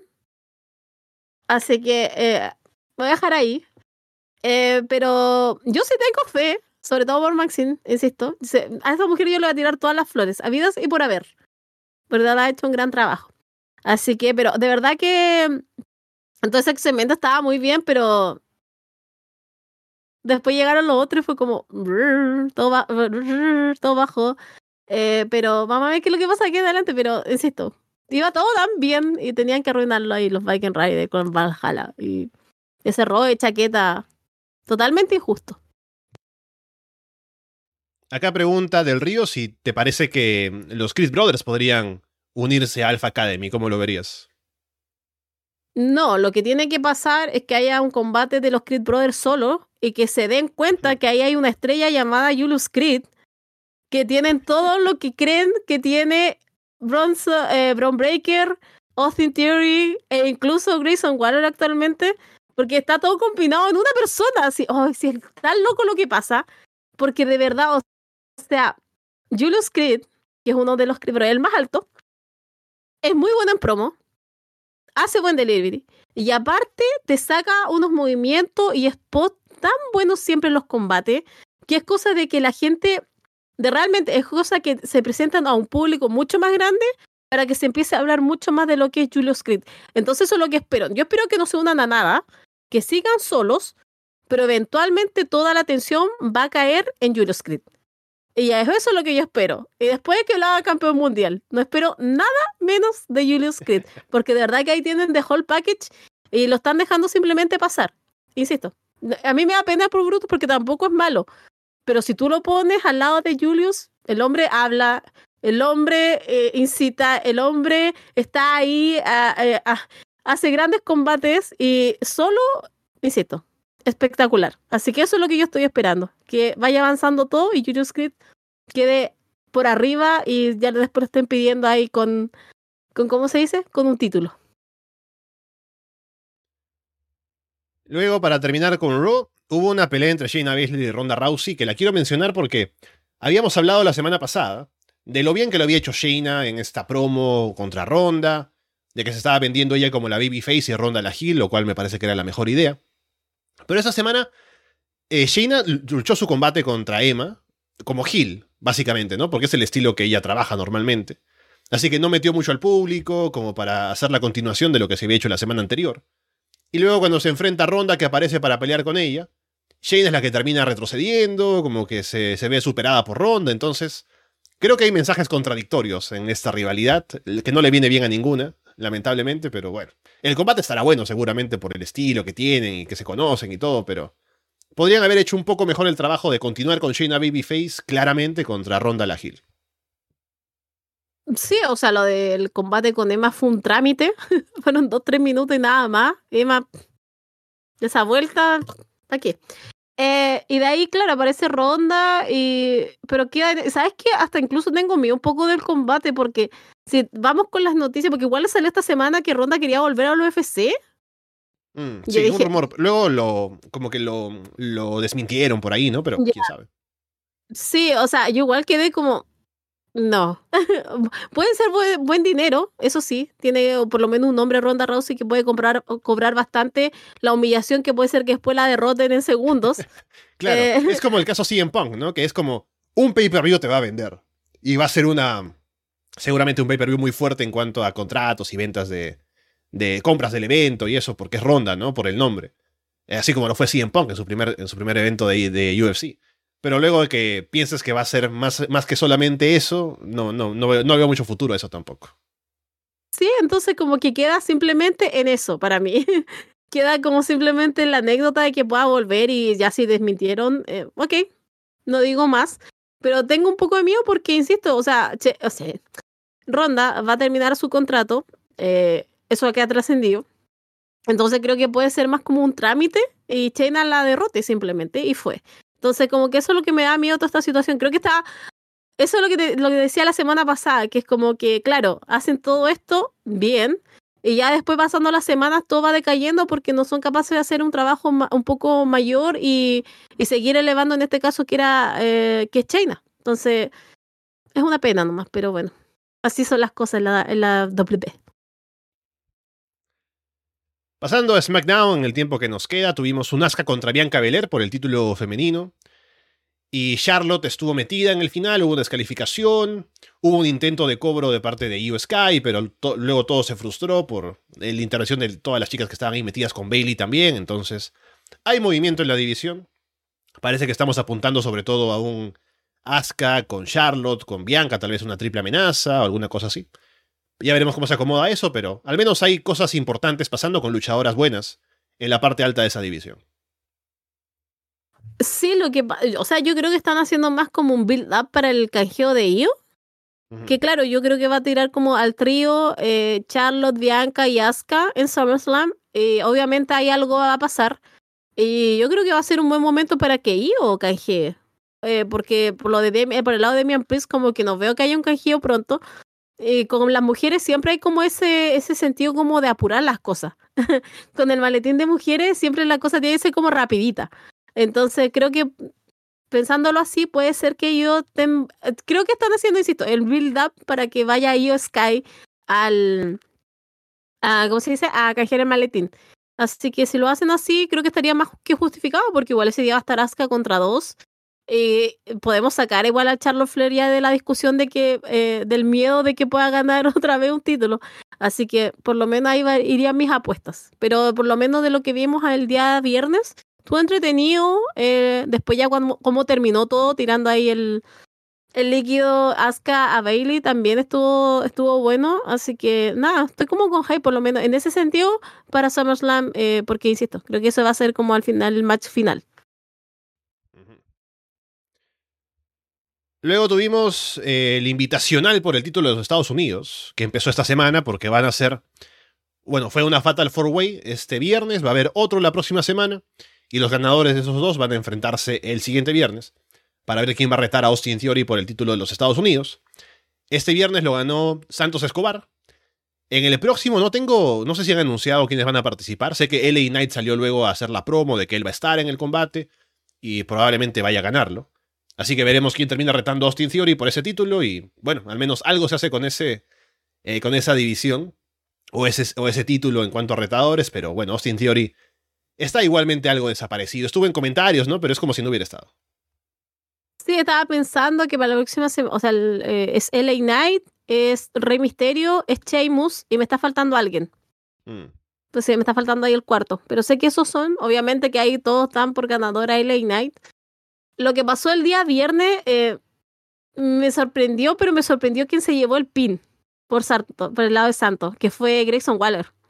Y no me gustó. Hubiera preferido a Pete Dunne. Dale el pin a él, ¿qué le va a importar Pete Dunne a esta altura? Creo que hubieran jugado un poco las cartas con Grayson Waller. Eh, así que, porque a, a ella no lo iban a hacer. Así que, pero bueno, eh, vamos a ver qué es lo que pasa. Creo que lamentablemente Santos Escobar Sí, Santos Escobar esperaba más de él el main roster, te voy a decir. voy a ser completamente honesta, creo que ha quedado bastante al debe. Eh, y de ahí, claro, si gana eh, LA Knight, eh, buena suerte para Austin Theory. Pero sí, ha estado apagado Austin Theory. Igual ese día en el, en el comentario como que dijo tres palabras por lo que leí. Leía como tres palabras por cinco minutos y era eso su aporte. así que no pésimo, no sé. Está, después de esa pelea, John Cena parece que murió Austin Theory, de verdad. Sí. No, no ha repuntado, es, es increíble. Eh, pero mm, ahora con lo que va a pasar, eh, eh, ¿sabes qué? Denle el título nomás, le, hagan lo correcto una vez y denle a la gente lo que quieren, que es el Knight con un título. Después se lo quitan al mes y se, acabó todo. Pero hagan, por favor, aunque sea una vez lo que el público quiere y vamos a LA Knight. Acá nos dice Carlos que el otro es eh, Cameron Grimes para la próxima semana en ese combate. Pero bueno, sí, lo más probable es que gane LA Knight y ya veremos si hacen ese reto, que sería bueno para SummerSlam con el over que viene LA Knight, que vaya a retar, que incluso gane el título, sería un buen momento para ya empezar a darle ese empuje que la gente quiere. Tuvimos un momento con Shotzi rapándose la cabeza, luego de que le habían cortado el cabello entre Bailey o Sky. Así que Shotzi ahora cambiando de, de look, para sus próximas apariciones. Y a ver cómo le va, ¿no? Si estás haciendo ese sacrificio de quitarte algo de lo característico que tenía ella, que es el cabello verde y todo eso. A ver qué es lo que le van a dar a cambio de que haga ese, esa modificación tan grande de su imagen. Sí, yo estaba como haciendo bromas ese día. Eh, yo decía, ah, se va a, se acordar el pelo, o sea, va a más parece a Rubis Ojo. Pero no, súper final que es como que Chot se lo cortó porque su hermana está con cáncer. Entonces, mm. en un gesto de solidaridad con ella, eh, lo integraron también a la storyline. Y me pareció bien, pues es un tema personal y ella lo quería hacer y después de eso lo pudieron hacer e ingresar al, a la storyline que tiene ahora con, eh, con Bailey. Más poder para ella. Así que espero que lo sepan utilizar. Solamente eso, como siempre. ¿Yo te parece que no ha tenido intentos de suicidas todavía? o hace un buen rato ya como que ha parado con eso, así que esperemos cómo va, pero eh, creo que está, por lo menos eh, la jugaron bien. Acá pregunta Rodrigo si LA Knight es bueno, ¿no? Porque parece que lo ve por todos lados y no lo habrá visto en los shows. Yo voy a ser eh, generoso, voy a decir que sí es bueno. Porque no es malo en el ring, es decente, no es un tremendo luchador, pero no es que sea malo, creo que hace bien las cosas que sabe hacer. Y sobre todo su personalidad es lo que destaca y sus promos. Así que me parece que es un buen luchador eh, en promedio. Es alguien a quien merecen darle algo más de cámara que no les se la dieron en otros lugares, ¿no? En Impact podría haber sido campeón mundial, eh, la cara de la empresa.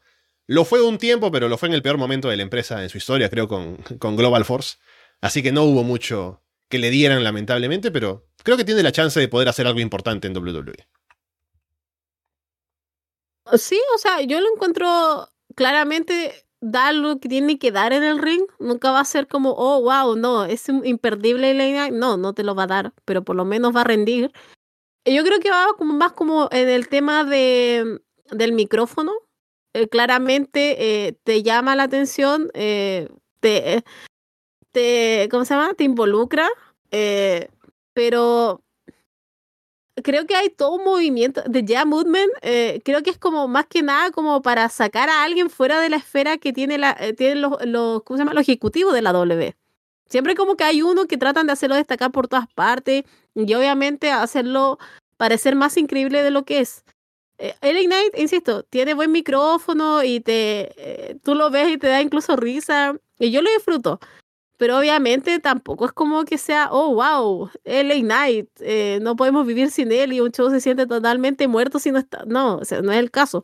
Pero lamentablemente es como el nuevo juguete que hay, es la estrellita, ya.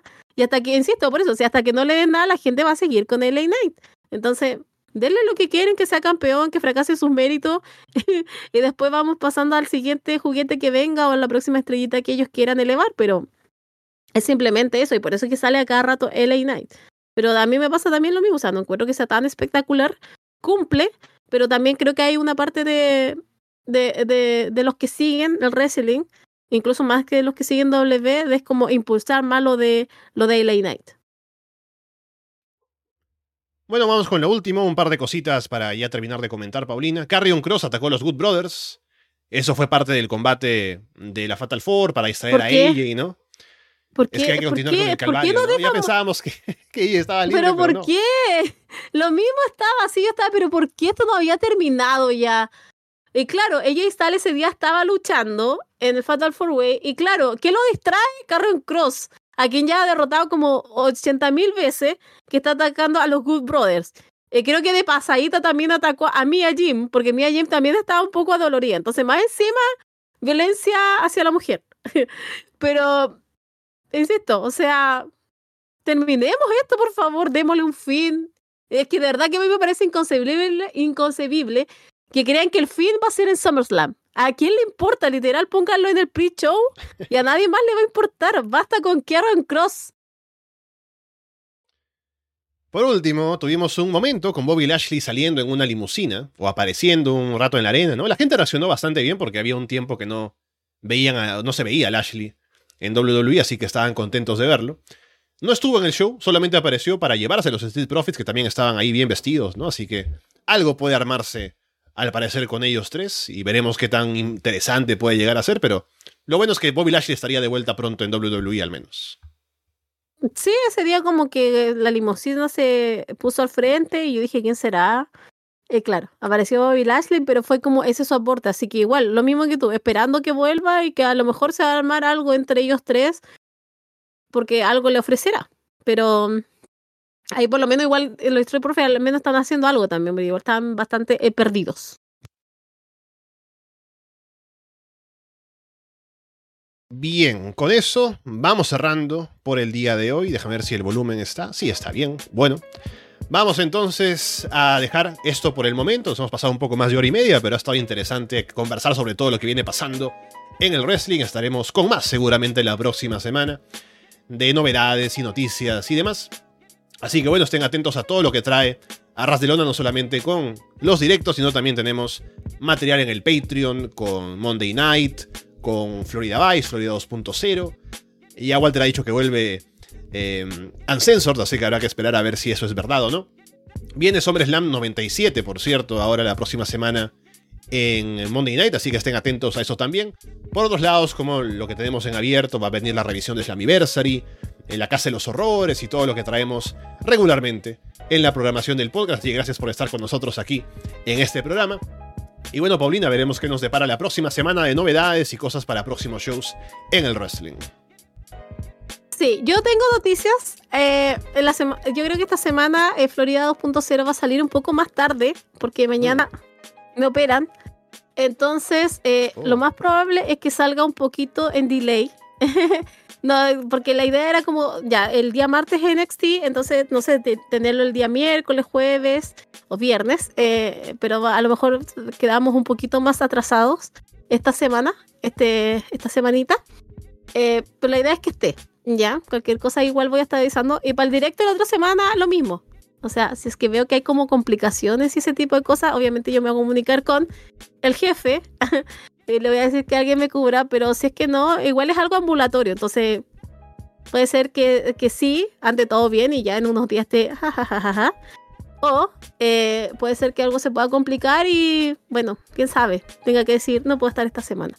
Pero es simplemente eso, ¿ya? Para la gente que a lo mejor esté esperando a Florida 2.0. A esa persona, a esa única persona, Fede, te hablamos, que está esperando Florida 2.0, eh, puede ser que llegue un poquito más tarde. Así que eso simplemente, espero estarlo viendo la próxima semana y si es que no hace la subsiguiente. Eso. Bien, Paulina, suerte con la operación entonces. Aquí la gente en el chat también te lo va deseando, así que estaremos Gracias. ya, si es la próxima semana, la siguiente, pero seguramente pronto hablando otra vez por aquí. Con todo eso dicho, por ahora los dejamos de parte de Paulina Cárcamo y Alessandro Leonardo. Muchas gracias y esperamos verlos pronto.